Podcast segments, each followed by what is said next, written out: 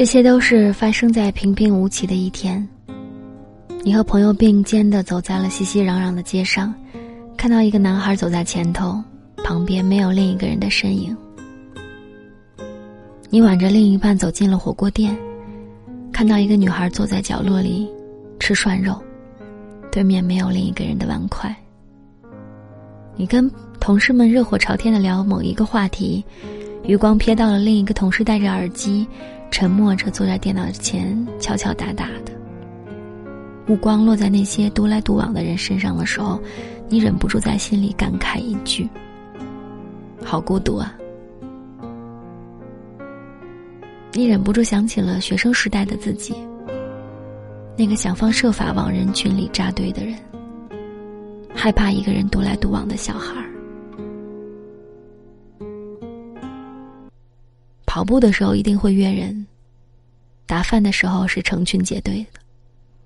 走在路上会刻意的放慢脚步配合身边的朋友，就连课间上个厕所也会喊同学一起。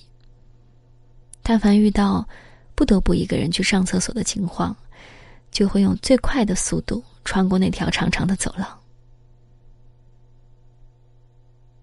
成年以后，你发现，生活被划分成了很多的不同的圈子，每个人都按照相应的标签进入了圈子。这个圈子名为社交。听着周围人讨论明星八卦、综艺节目、网络新梗，你发现大伙儿感兴趣的大多事物都是你所陌生的话题。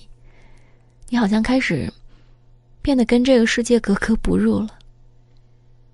你害怕听到那句“你连这个都不知道啊”，于是你在私底下呢悄悄的恶补一番。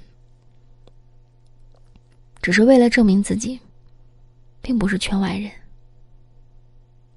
其实呢，你的班级也有喜欢一个人打篮球的同学，你也见过习惯一个人吃饭的同事，你也认识总是独自一个人旅行的朋友。只不过，你看着他们的背影，只解读到了孤独。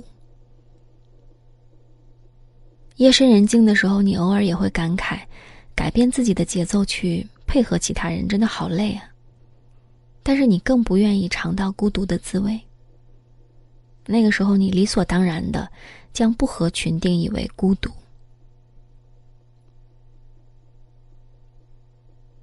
为了避免孤独，每个人或多或少的都曾勉强自己去合群。却也在某一个时刻意识到，越努力合群，越倍感孤独。有一天，你就会发现，一个人埋头干活比一群人凑在一起扯皮更有效；一个人逛超市比三五个人逛街更随心所欲；一个人崩溃的时候，可以没有任何的顾虑，想哭就哭；一个人吃饭，一个人看剧，一个人逛街。都变成了一种享受，就像《百年孤独》当中的那段话：“比起有人左右情绪的日子，我更喜欢无人问津的时光。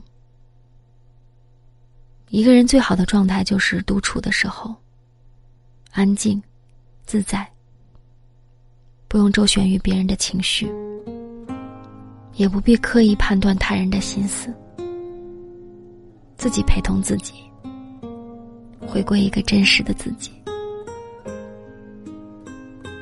远离喧嚣，在心里修篱种菊。一个人就一个人，